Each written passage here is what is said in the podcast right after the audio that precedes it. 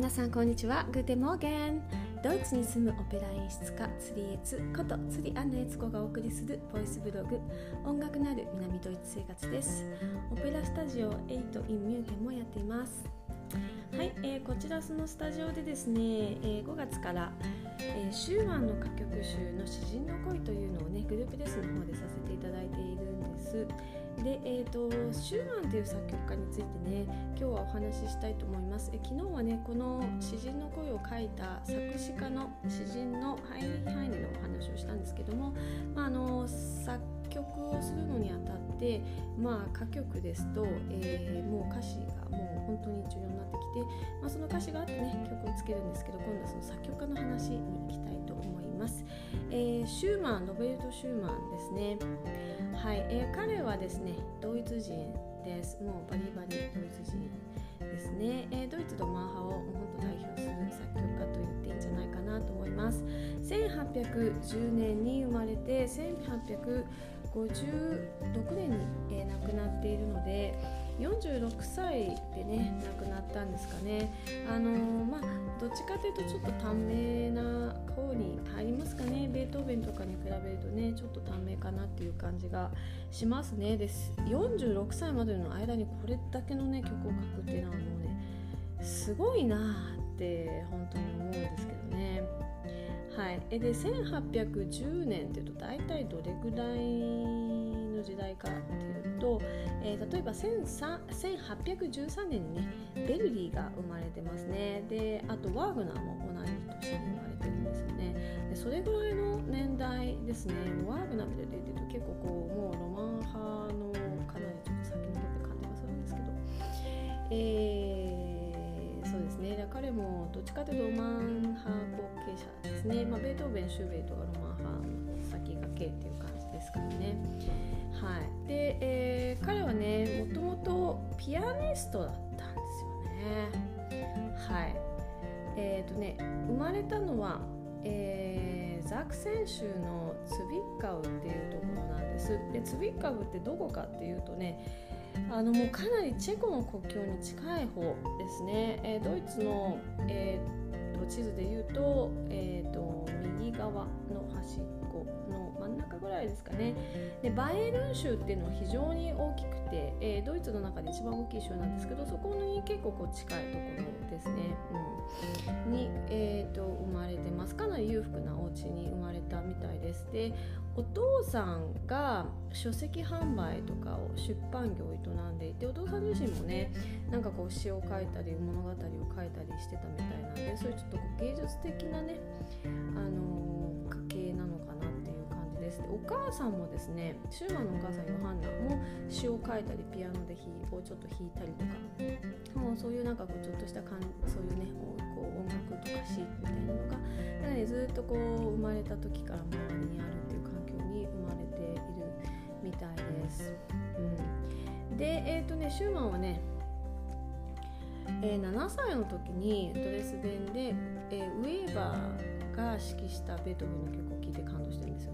もうこの辺すごいですよね。まだなんかこうまだみんなが生きてた時代ですよね。不思議ですよね。今じゃなんか全部おとぎ話みたいに感じるんですけど、まあ、ウェーバーにしろベートーにしろシュマにしろその頃はね皆さん活躍してたわけですよね、うん、はい。でえっ、ー、とねシューマンはえー、まあピアノからね始まるんですよね。でえっ、ー、とピアノでねまあ才能を見出されてどんどんですけど作曲とか編曲もね結構してるみたいです。で作曲演奏とかもすごい好きでずっと作曲演奏の練習をしたりとかも、うん、してたみたいです。でえっ、ー、とねシューマンはね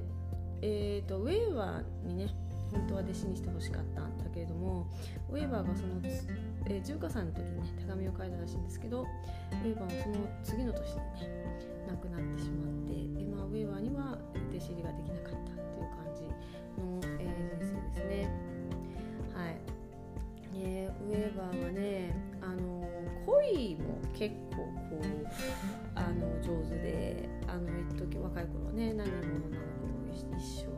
じ時期にね、えー、ちょっと恋愛したりとかなんかそんな感じのこうなんかこうすごくねあのロマンティックなというかこう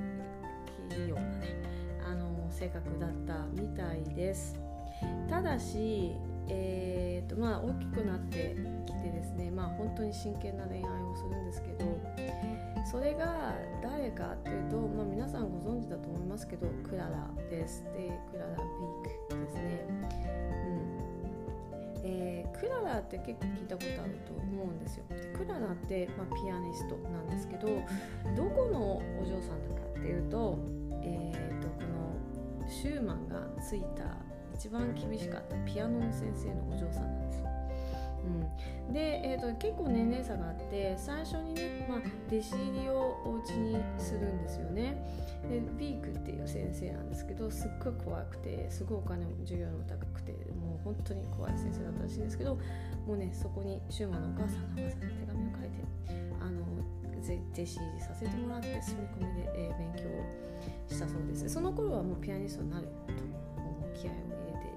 してて、えでそこのねお家にいるんですけどあのクララはね、まあ、すごいまだ若いのでその頃はまだもうなんかお兄ちゃんと妹みたいな感じで、えーとこう年ねねあのこう関係が全然こう恋愛的な関係っていう感じじゃなくて家族みたいな関係だったらしいんですけどその後あのちょっとねあの一人別な人と交流してそれがうまくいかなくなってその頃ようやく大きくなってきたクララとあの恋愛対象として見るようにで恋愛の方向にどんどん進んでいくんですよね。うんねえーとねまあ、そんなことをしながら、あのこの手話はね、えー、と何でしょう大学をねハイレベル大学に変えたりとかあの結構あちこちに転々としてあの何の勉強するかとかですね結構法学科に行ったりとかですね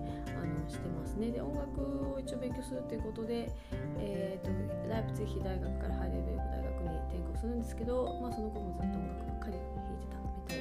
です。でハイレベルクね行ってあのシューマンがすごい感動して手紙を、えー、お母さんに書いてる手紙があるんですよ。でちょっとそれをね読みたいと思います。老いて堂々とした父なるラインの初めて見せる。光景を冷静な心全体で受け止めることができるように僕は目を閉じましたそれから目を開いてみますとライン川は僕の前に古いドイツの紙のようにゆったりと音も立てず厳粛に誇らしげに横たわりそれとともに山や谷のすべてがブドウの楽園である花が咲き緑なすラウンガウの素晴らしい全光景が広がっていたのです。ってます。でこうねこの言葉すっごいねあのこう感じるんですよ。で私ハイデルブルグっていうのはあの本当に綺麗な小さな町で、まあ、大学がね昔から古い大学があるところで有名な大学の町なんですけどもあのこうライン川が流れていてその両側がねちょっとした丘になっていてえその丘からねライン川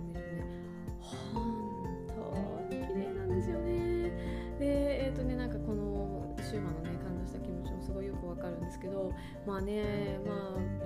えー、ハイデルベルグに行ってその山からねライン川を見るとああシューマンもこんな山を見たのかなこんな顔を見たのかななんてねちょっとこう、えー、教習に浸るというかねなんか特別な気持ちになりますよね。うんでえー、っとですねまあそんなんでハイデルベルクに行って勉強したりとかしたんですけど、えー、っとやっぱりね音楽の方にえどんどんどんどんう行ってあの勉強は無にならないんですけどお母さんはねやっぱりね芸術はお金にならないからとにかく法律真面目なねあの人生をあの歩んでほしいと。とにかく法律を勉強しなさいっていうふうにどんどんどんどん言うんですけどえー、結局最後ですねこのビーク先生がこの厳しいビーク先生がもうね時間の無駄であると。シューマンも本当に音楽家になるべき才能を持ってるからもうね無理やり法律家にするのは愚かだと言ってですね、えー、最後にねヨハンナお母さんを、えー、ビーク先生が説得してそしてシューマンがねちゃんと音楽家になるようにね認めてくれてそれでねハイブグウィルクを元からね引っ越してまたライブツィヒに戻るんですねでこれがようやく二十歳の時ですねだから結構ねあのモーツァルトなんかもね若いうちからお母さんさんお父さどそういう意味で言うとねシューマンはね結構そうですよね。20歳でようやく音楽家になってもいいよっていうふうに言われて、えー、方向をねちゃんと定めるっていう状況ですよね。うん、でえっ、ー、とねライプツィヒに戻ってまた住み込みで勉強を始めるんですね。あのピアノですね。でただしなんか本当に厳しかったらしいです。それでですねあとそのテクニックの練習をするのにその頃いろいろこうなんかこう筋肉指の筋肉を鍛える機械をね、まあ、こう使って、えー、トレーニングしたりとかすることがあるらしいです、うん、あのドイツのね美術館なんかでそういう機械装置とかがね、えーレプリカですけど置いてって見せてくれるとこもありますけどそれこうなんか無理やりこう手の筋肉をねちょっと無理やりこう引っ張ったりとかして、えー、筋肉を増やすピアノのね、えー、機械を使って、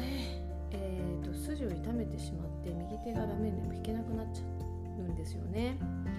はい、でそれがですねもうライプチに戻ってすぐ21歳の時ですよね。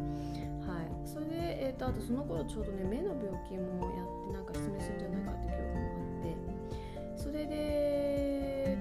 そこでピアニストの訓練ではなくて作曲家の訓練に、えー、舵を向けるんですね、うん、あの本当にね人生ね何がねどういう不幸がどういう幸福をもたらすかっていうのはわからないもんだなと思いませんか？でこれもしねこうあのその機械でね右手を壊さなかったら彼はまあただのピアニストの一人だったかもしれないわけなんですけどもここで壊したおかげで作曲家になって今のねこうね時代を超えてね今の私たちが素晴らしい曲を演奏できるっていうねあのこう現実があるんですよねで本当に面白いなと思いますよね。はい、でえっ、ー、とその、えー、このクララさん、うん、で、えー、クララあ、まあ、クララの前に新しくね入ってきた住み込み新しい住み込みのねあの生徒さんだったエルネスティーネとあのビークのうちでねちょっと一緒に恋愛関係になるんですけどあのそれがまたお互いにねやっぱやまないねってことで解消になってでそこからそのクララとのね関係が始まる1835年からだから25歳ですね。うん、で、えー、ところがこのシューマンとクララの関係をこのビーク先生が気が付いたらですねものすごい怒るわけですよ。それでもうとにかくクララを、えー、シューマンから、えー、遠ざけてですねとにかくこの2人を一緒にしないっていうことも散々散々散々散々するんですね。もうクララをね、えー、こう引っ越しさせて、えーとですね、移させたりとかまた戻したりとかですね。自分の家にかくまったりとかもうね外出禁止令が出たりとかもう手紙とかも受け取っちゃいけないって言って全部チェックしたりとかですね。もうとにかくとにかくとにかくシューマンにはもうビークビークとしてはシューマンにはうちの娘はやらんっていう感じでですね。あとその街でねシューマンに会うともうすごくもう喧嘩ふ地悪をしたりとかもうひたすら、えー、したらしいんですけども。でえー、最後にですね何をしたかというと,、えーと、このもうダメだと。一生懸命一生懸命話をしてなんとかこう分かってもらおうというふうにこう手話をしたんですけど結局もう和解は無理だと。考えてですね今度は、えー、弁護士を立てて訴訟を起こすんですよ。すごくないですか？それでその時にねビークは、まあはえー、クラノの実母がですねマリアンネって言うんですけど彼女はベルリンに住んでいてでそのお母さんの方にクララとの結婚同意を得てでそして、えー、その弁護士と一緒に訴訟に向かうんですね。で、えー、訴訟をしたのが1839年で、えー、その、えー、判決が出たのが1840年なんですけどこの1年になんとシューマンは120曲も歌曲を書いてるんですよ。すごくないですか？で、えー、そこまでは、えー、結構シューマンっていうのはピアノ曲が多いんですけどもこの1年あの訴訟を起こして、えー、待ってる間のこの1年ですよね。この1年にもう大事なシューマンの大事な曲全部書いてるんですよ。でリーダークライスとかミルテの花とか女の愛と生涯あと詩人の恋私たちがやったやつですね。もうね全部書いてるんですよ。もうねちょっとすごいなと思いますよね。この本当にねあの1年間で120曲って1日1曲書いて、まあ、3日で仕上げるんですかね。っていう感じですよね。いやもうすごいですよね。で本当にどの曲も素晴らしいのでね。やっぱりそういうなんかこうものすごいエネルギーとかですね。愛とかまあ、えー、失恋もそうですけどえー、っとその負けるもんかっていうエネルギーとかですね。なんかそういうのがあとその幸せの絶頂なんですかね。そのまあその今どうなるか分からないけど結婚できそうだっていうそのなんかこう希望みたいなのがですね。えー、ものすごいいい形で曲に入ってきてるのかなっていうふうに思います。で、えー、もうねこうこの作曲された年代とその作曲された時の作曲家がどういう状態だったかっていうのをこう紐解いていくとですね結構その曲の奥深さみたいなのを感じることができるんですよね。で私は結構そういうのが、えー、そういう風なところからもね曲をこう感じるようにするのが、えー、私は好きだしあの意味があることかなっていう風に思ってます、えー、作曲家ってね、まあ、さっきも申し上げたんですけどなんかこう夢物語のなんか人みたいなイメージがやっぱどうしてもあるんですけど、まあ、そうじゃなくて本当に実際に生きてたっていうことをまず根底に置いてそこからこう作品とかを見ていくとまたなんかこう違うね目線から見ることができるので、えー、おすすめです。はい、で、えー、とまたねこの後ね、えーまあ、クラだとね最後、えーまあえー、裁判所でねあの結婚してもいいっていうのが出て、まあ、結婚してで、まあ、最後ねシューマンはね、えー、病気になですよ。うん、でその話はまた、えー、ちょっと長くなるので次回にしたいと思います。はい、では、アビダジンチュース。